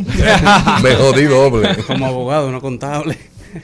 Señores, bajamos al recuento deportivo al mediodía, en donde las grandes ligas, ya si el éxito de las grandes ligas se midiera por nacionalidades, los dominicanos sin duda estarían dominando las mayores, ya que en conjunto en esta temporada las grandes ligas vio en acción un total de 176 dominicanos, 96 que iniciaron la temporada en el roster, 36 que debutaron a través de la temporada, de los cuales 83 jugadores fueron de posición, que batea- batearon en conjunto para un promedio colectivo de .243, con un total de 5.211 hits, un total de 21.384 turnos con 710 jonrones y un total de 1.054 dobles con 94 triples. Y remolcando en total como grupo 2.067 carreras, anotando 2.709 y recibiendo un total de 1.697 bases por bolas, la mayoría de Juan Soto, y se poncharon en total de manera colectiva en 5.369 ocasiones. A nivel de picheo, 93 lanzadores dominicanos en las mayores que representaron la bandera en 4.107 partidos, toleraron 3.536 imparables, se dieron 1.568 bases por bolas, 1.693 carreras, puncharon a 4.010 jugadores y consiguieron un total de 230 victorias con 213 salvamientos, los dominicanos representando en las mayores y ya hoy arrancan los juegos de las cartas de las Wild Cards, los dominicanos en postemporadas que han liderado de manera individual en una sola postemporada. Albert Pujols es el líder individual en hits con 24 en el 2004 y en el 2011, mientras que Nelson Cruz ha liderado en jonrones en el 2011 con 8 jonrones en una sola postemporada.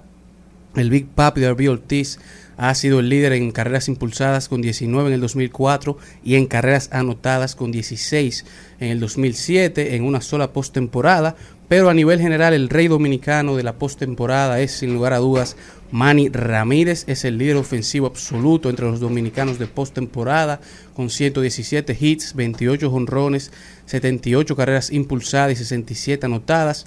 Y a nivel de picheo el Pedro el Grande, Pedro Martínez con 6 victorias en post- postemporada, 96 ponches, y Neftalí Pérez a nivel de salvamientos con 7. Mientras que en la Fórmula 1, los deportes de motor, llega este domingo el Gran Premio japonés, dejando ya solo cuatro carreras en el calendario de esta temporada de la Fórmula 1, el Gran Premio de Estados Unidos, el Gran Premio de México, el Gran Premio de Brasil y el cierre de la temporada en el Gran Premio de Abu Dhabi, en donde se espera que el piloto de Red Bull Max Verstappen gane su segundo campeonato desde el circuito de Suzuka, en donde las prácticas se han visto acompañadas de mucha agua desde el día de ayer. Los pilotos están corriendo bajo lluvia, pero ya la, la FIA, la, eh, la FIA ha confirmado el calendario de carreras para la temporada 2023, un calendario histórico con un récord de carreras de 24 carreras. Se confirmó la estadía del Gran Premio de Mónaco, este premio icónico de Italia, así como la integración de la nueva carrera de Las Vegas, 30 años después de que se celebrara la última carrera en este estado americano. La Fórmula 1 regresa con una carrera nocturna que se estará celebrando el sábado 18 de noviembre por el famoso Las Vegas Strip en la penúltima carrera del año del 2023.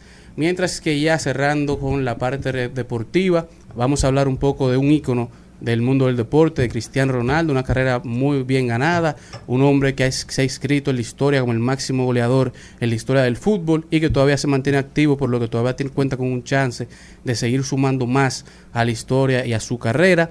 Unas cuantas curiosidades que seguramente sorprenderán sobre el astro portugués es que el nombre de Cristiano Ronaldo es en honor a Ronald Reagan, el presidente de Estados Unidos en el periodo del 81 y 89, ya que su padre fue un admirador de Ronald Reagan, por eso le puso como segundo nombre a Cristiano, Cristiano Ronaldo. De igual manera, a los 15 años, Cristiano fue operado de una operación de corazón abierto, ya que sufría una condición de que su corazón latía muy rápido.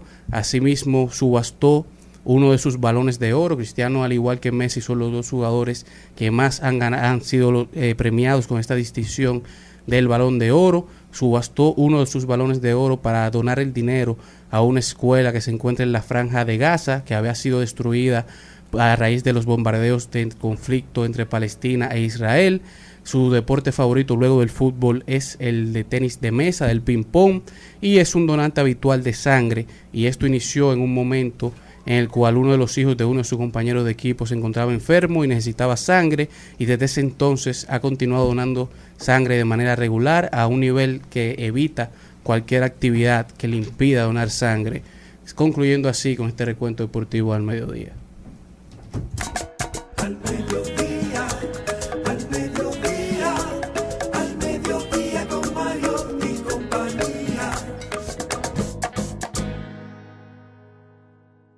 Comunidad, lengua, creencias, costumbres y tradiciones. Ritos, celebraciones, bailes y cantos. Los valores y esencias de esta tierra mía. Dicen presente en Al Mediodía con Mariotti y compañía. Jesús Sosa está con nosotros, gestor cultural, un invitado muy especial que pone siempre el sazón de los viernes a este programa llevándonos por nuestra propia historia. Jesús, ¿cómo estás? Feliz de estar aquí. Hoy viernes, eh, saludos a, a todo el equipo, saludos al, al pueblo dominicano y un saludo especial a los mocanos de Moca. ¿Cómo así? Por- a los ¿Hay mocano de Santiago? Bueno, lo que, lo- ah, los mocanos que, que viven en Santiago.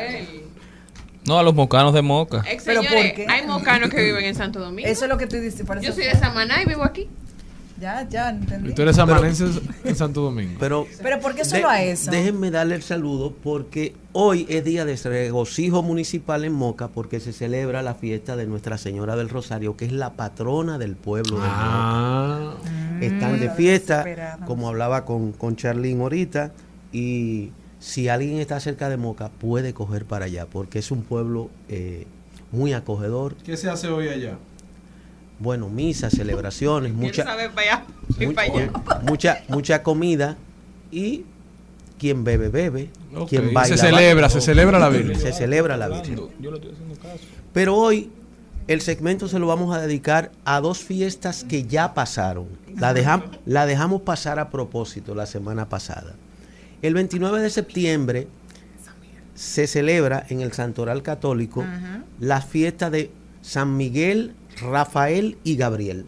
Sí. Son los únicos tres arcángeles que tienen misiones específicas. Él tiene una misión específica aquí. Gabriel es el ángel mensajero, el que Dios envía a dar mensajes. Rafael es el ángel de la salud, de la sanación. Y Miguel significa quién como Dios, porque es el guerrero, el que echa las batallas, el que venció al demonio con su espada. De los tres arcángeles, eh, en la sociedad dominicana, el, digamos, el más, no decir famoso, el más querido, el más eh, enraizado en la costumbre popular es San Miguel, porque es el guerrero, Mm. el que echa las batallas. Y no hay altar que el 29 de septiembre se hace novena, se comienza a tocar nueve días antes del 29 de septiembre, donde ese día... Dice que ya pasó. ya pasó, lo, lo- lo dejé pasar a propósito, para que no vinieran el viernes a decirme que si una ropa al revés, que si aquello, si lo otro. Pero la sociedad dominicana, de cabo a rabo en el mapa nacional, en todas las regiones, hay lugares y altares donde se celebra San Miguel. ¿Cómo que se tiene, celebra? Un refresco rojo. que tiene la símbolo, la, la, en el sincretismo con el panteón africano, tiene la fuerza porque es Belie Belcán. ¿Cómo se celebra? Como se celebran todos los fiestas de, de, de santos, palos, romo, baile, mucha comida y sobre todo muchas promesas. Muchas promesas. Usted pasa por muchos lugares en, en cualquier región y muchas veces en una casa no pueden ir a la devoción, pero si tienen una cruz en, en el jardín o en la entrada de la casa, ahí usted ve, cuando se acerca el día de San Miguel, un velón y la cruz pintadita, bien decoradita. Otra gente hace promesas, otra gente hace peticiones. El hecho es que es una fiesta popular inenarrable. Quiero preguntarte algo, Jesús. ¿Dónde se suelen hacer ese tipo de fiestas? Porque no sé por qué yo lo asocio al varón del cementerio. ¿Tienen que ver algo por qué yo tengo esa, No, esa relación con ellos dos? No, no, no, no, no, no, no. Na- nada que ver San Miguel con el varón del cementerio. San. Miguel es Belie Belcán, el arcángel que venció al diablo. Sí, yo me- tengo, tengo, tengo el la imagen. fuerza liberadora. Tengo la El- fuerza. Oye, que tengo la fuerza, tengo el- la imagen el que de pelea contra todo el mal espíritu, como dirían los jesuitas, Ok. contra cualquier espíritu del mal. Pero también la gente lo vincula a la salud, a la prosperidad y a muchas tradiciones. En el sur, en el sur. de San Cristóbal hasta Pedernales, está muy, mucho más eh, enraizada esta tradición de San Miguel que en otras regiones, por Mm. razones eh, propias, la, la presencia negra, el cimarronaje, o sea, y todo el sincretismo popular. La otra fiesta que queremos compartir hoy con ustedes es una fiesta que en el santoral católico es muy bonita, la de San Francisco de Asís. Ay, Los el, Día de los Animales. los, los- Hace poco pasó. los 4 de octubre. Es el santo que hablaba con los perros, con las palomas, con las gallinas, el santo de la naturaleza. To- para San Francisco de Asís todo lo creado era un amigo. Amigo perro, amiga flor, amigo árbol. Yo estudié en el Colegio Serafín de Asís, es decir, Ah, que siempre Serafín de se le hacía una celebración Perfecto. importante. Mi papá se llama Serafín. Ay, qué chévere. No, pero es Francisco. Sí. ¿Por qué traigo esta fiesta?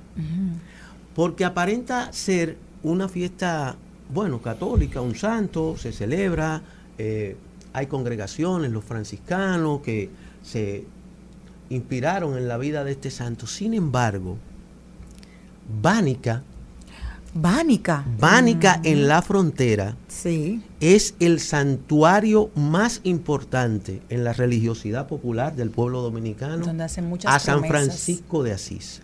Año entero haciendo promesas.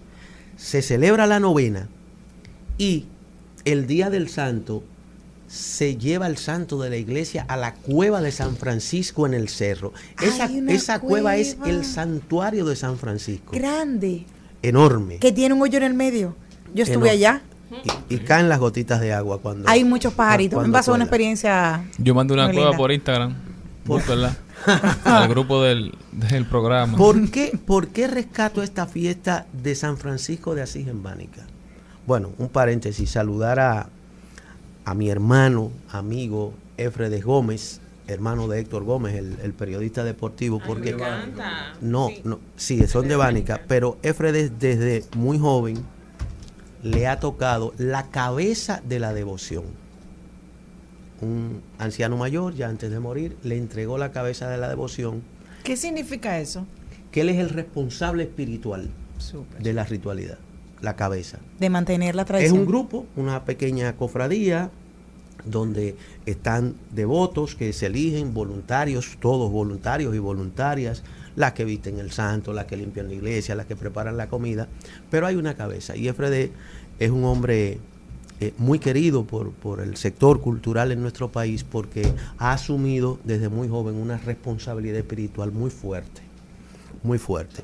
Con ese saludo, Efrede, vuelvo a Bánica y vuelvo a, a San Francisco. ¿Qué tiene esta fiesta en las últimas décadas que poca gente quizás sepa? Es una fiesta binacional. Oh. Haití no tiene un panteón de santos. El panteón haitiano es el, es el panteón vudú.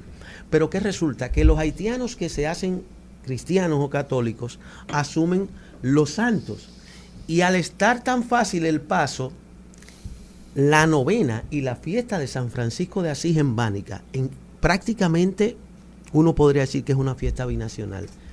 Decenas, centenares de haitianos vienen a la novena, hacen sus promesas, traen sus ofrendas y participan sin, sin ni- de manera fraterna, que quizás lo, lo- lo estoy diciendo así tan suave como para decir, sin ese odio que rueda en las redes de que se están matando. Señor, hay que vivir en la frontera.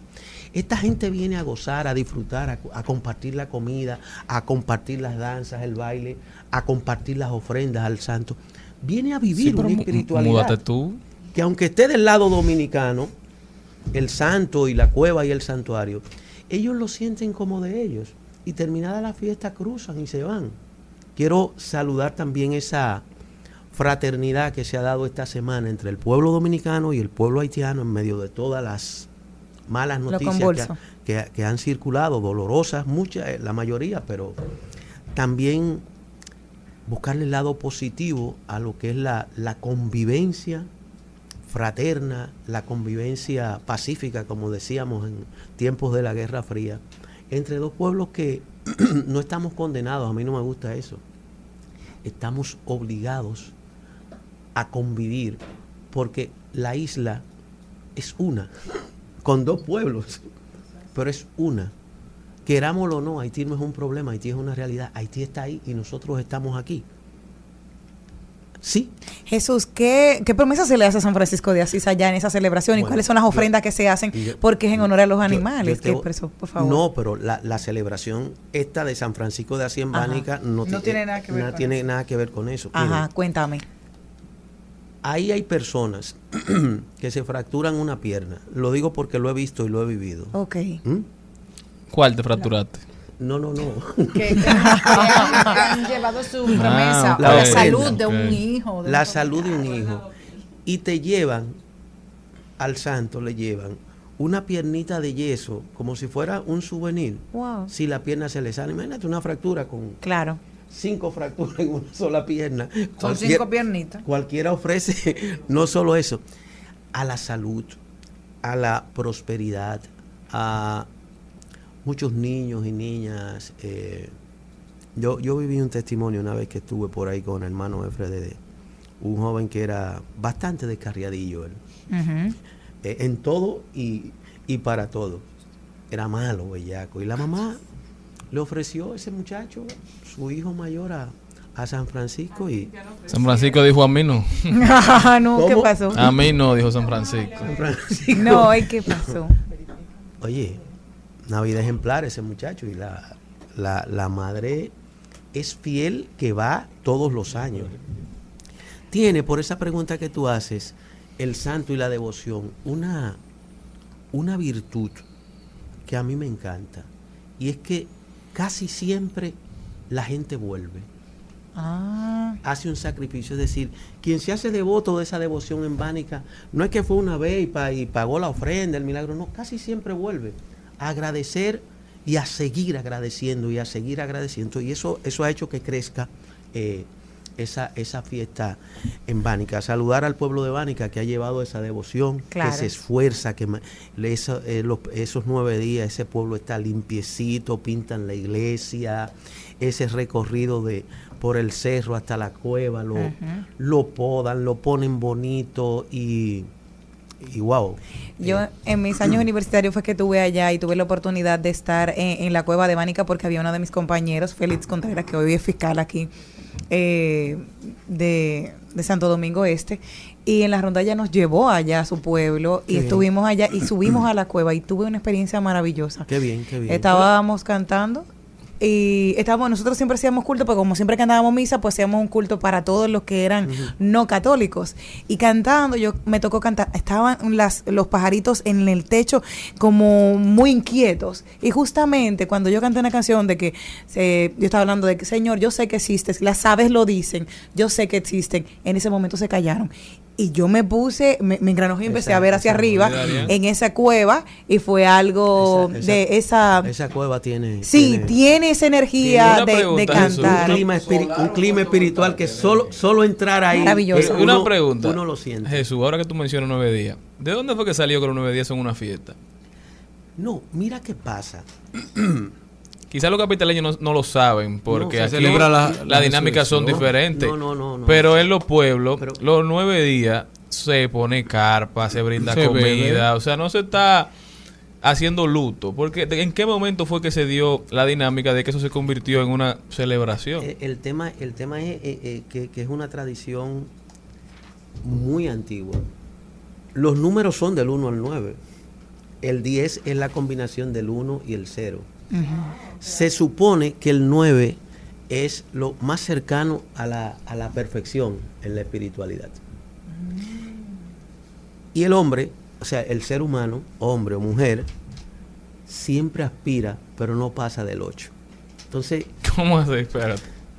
No que podemos- siempre aspira y no pasa del Sí, otro. sí, siempre espera ser perfecto. no podemos llegar a la perfección. pero Entonces, bien. esa combinación de los nueve números de nuestro alfabeto numérico ¿m? se traslada a las tradiciones religiosas, se traslada a las tradiciones de los mortorios, es decir, no llego al 10, pero los nueve números de nuestro alfabeto numérico te los dedico. Se le dedica a un santo, se le dedica a, a un difunto. eh, Pero eh, bien. Brillante como siempre, Jesús Sosa. Jesús, ¿cómo puede la gente continuar esta conversación contigo? Siempre lo digo, eh, primero siguiendo eh, el programa en las redes, porque subimos al segmento, eh, la comunidad Ojalá, que es una comunidad hermana nuestra, y en Twitter, que es lo, lo que yo más uso, no, no llego a, Instagram, amado Darian. Eh, no, por Dios, yo, soy- yo soy abuelo. Pero tú dirás buen TikToker. Ay, sí. ¿Eh? ¿Tú sabes con Sí, quién? buen Con los nietos tú le puedes hacer. Es decir, ellos que te graben y que ellos suban el contenido, porque ese es muy- un contenido muy positivo. O sea, tú estás incentivando a que mis nietos se burlen más de mí de, que, de ¿Se lo que lo burlan? hacen. Bueno, el juego con Para eso que están los abuelos. Los abuelos estamos para consentir. Muchísimas gracias, Jesús. Te veremos pronto en TikTok. El próximo viernes, eh, no en TikTok, sino en al mediodía con ustedes. Estás escuchando Al Mediodía con Mariotti y compañía. Rumba 98.5. Una emisora. RCC Media. Seguimos, seguimos, seguimos con Al Mediodía, con Mariotti y compañía. Porque ya nunca te darán problema. Y aunque haga ver que no te acuerdas, lo tuyo es mío, era real. Yo pienso en ti incondicional.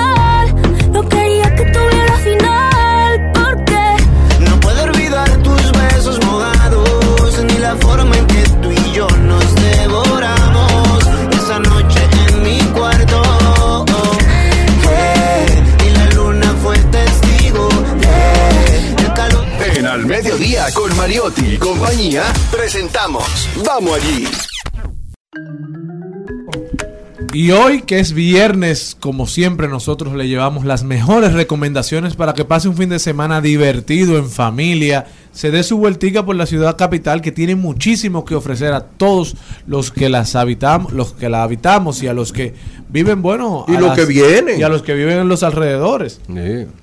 Bueno, mañana es el Día Internacional Nacional del Cine, por eso Oh. los Caribbean Cinemas tendrán todas sus películas en 150 pesos. Tres la gente. dólares. Así Ya es. tú sabes, Darian. Y como recomendación especial, apoyando siempre lo nuestro, les invitamos a ir a ver La República de la Pelota, una película, un documental hecho por José María Cabral. Y Andrés, eh, el de la, del que trabaja en la fiduciaria.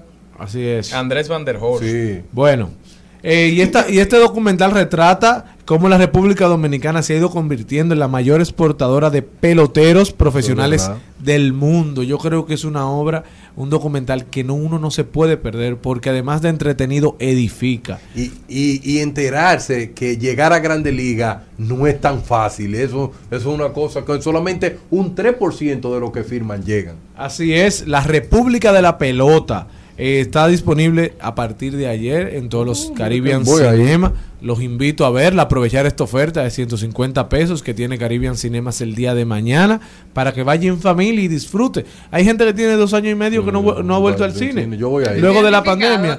No, yo volví Bueno, hace como tres semanas con mi hijo a ver una película. Yo quiero de- Y fe- felicitar e invitar de una manera rápida a nuestro querido eh, Frank Soto, que estuvo por aquí hace poco. Fui a ver la obra ayer de Cambumbo, excelente. Estará en este fin de semana en el bar del Teatro Nacional, Así es. sábado y domingo. Vaya a apoyar el talento nacional y nuestra queridísima Honey este fin de semana también en la sala Ravelo. Yo amo el teatro. también. Viernes, viernes y sá- sábado y domingo estará disponible. Sí, cuerpo perfecto. Así que no se pueden perder una, eh, dos oportunidades de ver dos buenas. Y las boletas están disponibles en Huepa Tickets. Y No se ustedes saben que yo quiero destacar que el, el rol de padre que está jugando el señor Morel es muy bueno porque el señor Morel está compartiendo con su Así es. Pero ese es su rol. No, pero hay papás que no lo cumplen. Así Y. Morel yo lo vi eh, dentro de un carrito. No, eso- pero eso- eso- eso debería ser ilegal. Que yo dije, no, pero es verdad que Morel es un buen hombre. Porque Ah, yo entro en ese carrito y hay que llevarme enyesado. No, yo creo que se debe fomentar mucho más la responsabilidad paterna en, en la crianza de los hijos. Los hijos necesitan de sus dos padres. Eh, no tienen que estar juntos necesariamente, pero sí compartir tiempo de cal- Los padres no tienen que estar juntos necesariamente. No, pero gracias a Dios usted está junto. Pero sí, pues yo no puedo hablar solo por mí porque yo soy un solo. Así. Eh, pero se debe dedicar tiempo de calidad a los hijos, porque hay padres que se separan y también se separan de los hijos. Fomentemos la paternidad positiva. En Al Mediodía, con Mariotti, con Mariotti y compañía, hablemos de tecnología. Señor, el mundo tecnológico es diverso y me encanta el mundo tecnológico porque todos los días genera noticias. La primera que quiero compartir es que eh, SpaceX ayer iba a transportar un satélite costoso de 100 millones de dólares. Faltando 30 segundos, el sistema de forma automática lo abortó.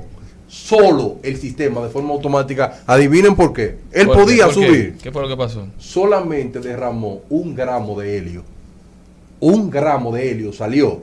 Y por eso el sistema dijo, no, esto hay que detenerlo. Y dijo Elon Musk en un tweet, miren, él podía llegar, pero el sistema decidió no arriesgarse.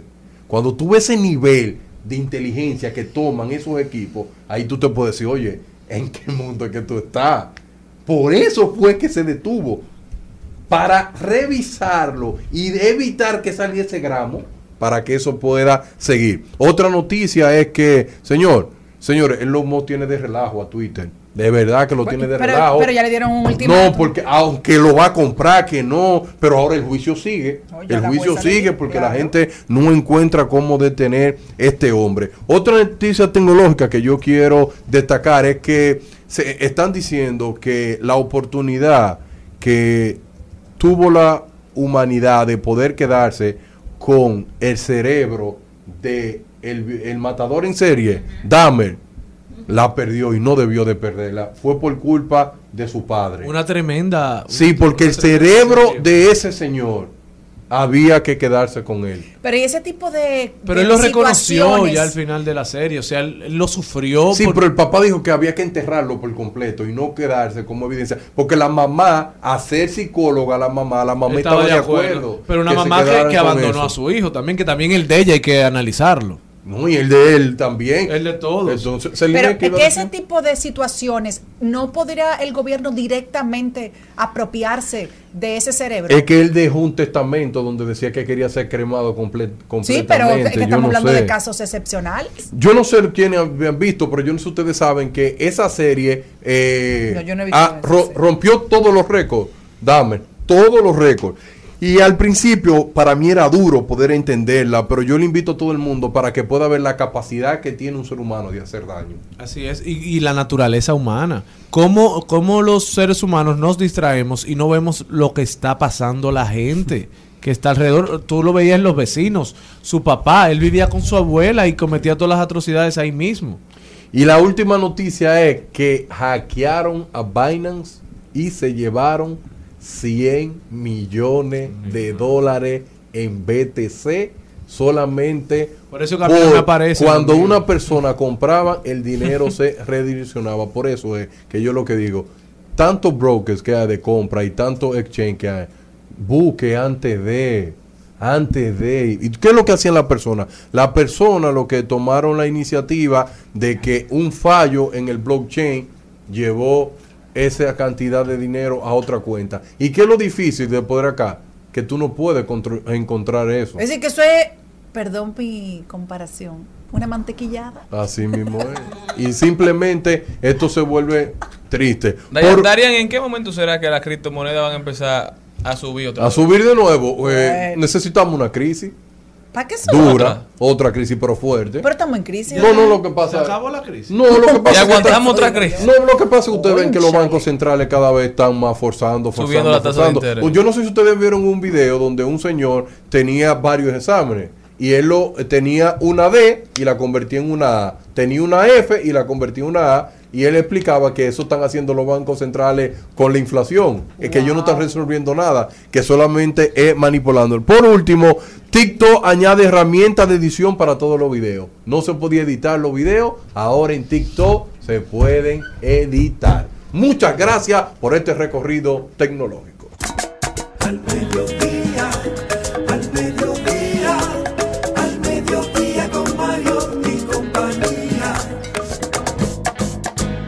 En Al Mediodía es bueno recibir buenas noticias. Es bueno recibir buenas noticias con Mariotti y compañía. Todo en la vida tiene un génesis y un día como hoy, hace 63 años, 7 de octubre de 1969, 59, se realizó la primera foto de la cara oculta de la luna. Esto sirvió como incentivo para que 10 años después el hombre diera ese gran paso de la humanidad. A pesar que fueron imágenes de pobre calidad, especialmente si se compara con las posteriores, las históricas y nunca antes vistas imágenes de la cara oculta de la luna causaron entusiasmo e interés cuando se publicaron en todo el mundo creando una atlas provisional de la cara oculta de la luna después de mejorar las imágenes gracias a un procesamiento que informa Wikipedia. Estas vistas son el terreno montañoso de las diferentes caras visibles y dos regiones oscuras que fueron nombradas Mare Moscoviese Mar de Moscú y Mare Desideri, Mar del Deseo. Se consideró que a posteriori que Mar Desideri se compone de un mar pequeño y Mare Ingerni, Mar del Ingenio y varios cráteres oscuros. Así que este es el génesis de que 10 años después el hombre tuviera el deseo de poder llegar a la luna y finalmente pisarla. Esta fue una muy buena noticia aquí en Al Mediodía con Mariotti y compañía. El Congreso. El Congreso. ¿Con qué se come eso? Conozca los procesos e interioridades del Congreso Nacional en un recorrido por sus oficinas y departamentos. Caminemos con Félix Novaiciano. Aprobado. Aprobado. Aprobado. Aprobado. Por los pasillos del Congreso. Félix Novaiciano con nosotros. Dime, Félix, ¿qué tenemos para hoy? Buenas a todos los miembros de esta gran cabina y a todos los oyentes. Saben que en julio se aprobó la ley de extinción de dominio, ley 340-22, y tiene un vacacio legis, es decir, que la ley va a durar un año para que esté su aplicación. Entonces, durante ese trayecto, el Congreso Nacional depositó otra iniciativa legislativa para la administración en disposición de bienes incautados, decomisados y abandonados en los procesos penales y en los juicios de extinción de dominio. Que eso viene desde 1997 de un decreto presidencial para crear en la Procuraduría General de la República el Departamento de Bienes Incautados, que después en el 2005 tuvo otro decreto que reformuló mucho de las políticas públicas de ese departamento Y ahora, con el tema de la extinción de dominio, vienen con una iniciativa legislativa para reforzar eso. ¿Y qué trae eso? Que va a haber un director que va a estar administrando esos bienes. Que estos son los requisitos para ser director general. Ser dominicano, haber cumplido 30 años de edad, estar en pleno ejercicio de los derechos civiles y políticos, no tener antecedentes penales. ¿Segura? Sí. Ah. Ser licenciado en Derecho, Administración de Empresas, Contabilidad, o Administración, todo eso junto o una de esas No. carreras. cualquiera de esas. Ah, Por eso, o auditoría. No, pero escuchen lo último. ¿Dónde que hay que mandar el currículum? Yo Sí. tengo tres, cuatro. Mira, y si uno no cumple con esos requisitos, escuchen esto, o en su defecto, acreditar experiencia suficiente en el área de la administración. ¿Tú te imaginas de que, que tú vayas y tú dices, administré mucho los fondos de mi abuelo? Ni en mi casa, en mi casa, yo, admini- yo he Sí. administrado mi hogar. Pero Sí. Depende del abuelo. con los requisitos. Sí. Porque un nieto de Pepín. No. ¿Dónde que te Eh. contratan con esos requisitos? ¿Dónde es? Para, No. para ser el administrador de los bienes incautados. Sí. Para Ah, tú no, dirigir ese eso. departamento. No, eso, No. eso, todo el mundo está No, eso- de ti, no, eso es un gancho. No. No, no, no, yo estoy muy más tranquila que No. con Malena. Y sabiendo mucho de cómo... convocatoria de eso. ¿Tú quieres ir para allá? Yo No. llego. Primero tiene que promulgarse como ley. Ah, bueno, vamos a promover eso. Sí, hay que ver eso. Que incluso el director tiene que hacer informes trimestrales de los bienes incautados. Incluso después un informe anual de todo lo que se ha hecho con esos Y bienes. ya dijeron cuánto paga. Todavía. Tú no sabes es que en, la ley no va a decir cuánto es el sueldo. Porque No, imagínate que esa ley tenga ya 40 años, ese sueldo no va a dar. No, que se vaya, Y tendrá a- que que se vaya ajustando la inflación. Sí, No veo falla en tu lógica. ahí. no, y también que ustedes saben que cuando incautan algún bien, como una plaza comercial, va a haber una administración de los bienes incautados. Que esa persona también tiene que cumplir los siguientes requisitos. Vamos a ver quién puede cumplir los requisitos para administrar un bien incautado. Vamos a poner un ejemplo de que Yo. una discoteca. Ujú. Exacto. de la Los requisitos, ser dominicano, Yo, mayor de edad de 30 años, yo, hallarse en pleno ejercicio de sus derechos civiles y políticos, yo, no tener antecedentes penales. yo. Acreditar aptitud y experiencia para el cargo. Sí, yo mando muchísimo. ¿Tú, pero Bien. tú has administrado alguna discoteca. En mi casa no, pero yo aprendo. Pero incautar una discoteca. Yo aprendo. Ah, para incautarla. No, como para tú Además- administrarla. Pero yo tengo, Sí. yo tengo Es- experiencia perdón, gozando en perdón, discoteca, eso perdón. me ayuda. Tú dijiste las experiencias para las personas después No. que le incauten, le entregan ese bien para que usted lo ¿no? administre. así Que habrá, que habrá administradores para el bien incautado. Es decir, para que no cierre. No, para que no cierre, Muy para que no esté en desuso. Muy bien, y no se deteriore. Y para que se Oh, y para que se pueda disfrutar los frutos del mismo ¿Y bien va- mueble e ¿Y inmueble. de quién Sí. serán esos frutos? ¿Del dueño del bien? No, No. va directamente a la procuraduría que tendrá que registrar todo. Y eso va a quedar en el estado. Feli. ¿Y quién va a salir a tetear en un Feli, una pregunta. Entonces, el Estado va a promover un negocio que lo que vende es ron. No, el ¿Cómo el Estado No, es para mantener el tema de ese, de ese bien, pero los frutos lo va a tener el Estado. Eso Porque es. si la gente como quiera toma, Darían. Y la Sí. gente No, como pero el Estado no está administrar- hecha. un- un- un- el Estado no puede estar administrando una discoteca. El Estado tiene que- puede se Pero aquí el Estado administrado. Aquí el Estado administrado eh, compra-venta. ¿Y te parece? el Estado administrado compra Claro. venta. No, No, la ¿cómo que se compraventa llama? mayores no, son- no es de Montepiedad. del Estado, Montepiedad, no es de que del Estado. Claro. ¿Cómo va? Es, Eh, es- eh, es un estado- es un estado surero. Empeñando plancha el Estado. No, no, no, pero esto No, hay una institución. Un país. Plancha no, No. oro, diamante. pero ustedes saben qué es lo que Ay, no, no, no, no. Uno tenis, el Estado. Uno Jordan. Uno Yola. Jordan le ya se fue. En este momento, Darían Vargas abandona las instalaciones de Jordan- RCC. Claro que sí. Eh, eh, eh, ¿Ustedes creen que está guapo? Él se fue a Montepiedad. No, él está meditando porque no conocía esa institución antes. Y, los, precios y tan maravillosos que están ahí y que guardan en Montepiedad, No. sobre todo, que puede ¿qué- ir a comprar. Gracias. No, que yo les dije normalmente que tiene que hacer informes trimestrales. Es decir, la discoteca vendió tanto. Sí, de cómo se ha manejado. Ahora, no establece ningún tipo de sanción a la persona que no lo haga. Ah, No, entonces, no lo presenta en la ley, no dice nada. Yo estaba chequeando ahorita como tres veces porque yo dije, ¿Para qué lo voy a hacer? No, eso es No, pero me imagino que después vendrán eh, normativas. No, eh, un reglamento de un aplicación reglamento de puede ser. aplicación. No, pero tú sabes que los abogados somos bien creativos en la hora de interpretar. Lo que no está no es no no tiene que hacer. La vieja y confiable del derecho. Aquí hay cuatro abogados. Muy Sí. fuerte. Ya tú sabes, tenemos bufete, bueno. No, y, y sobre eso, me recordé de que ustedes han visto muchas veces lo que pasa con los bienes incautados en este país.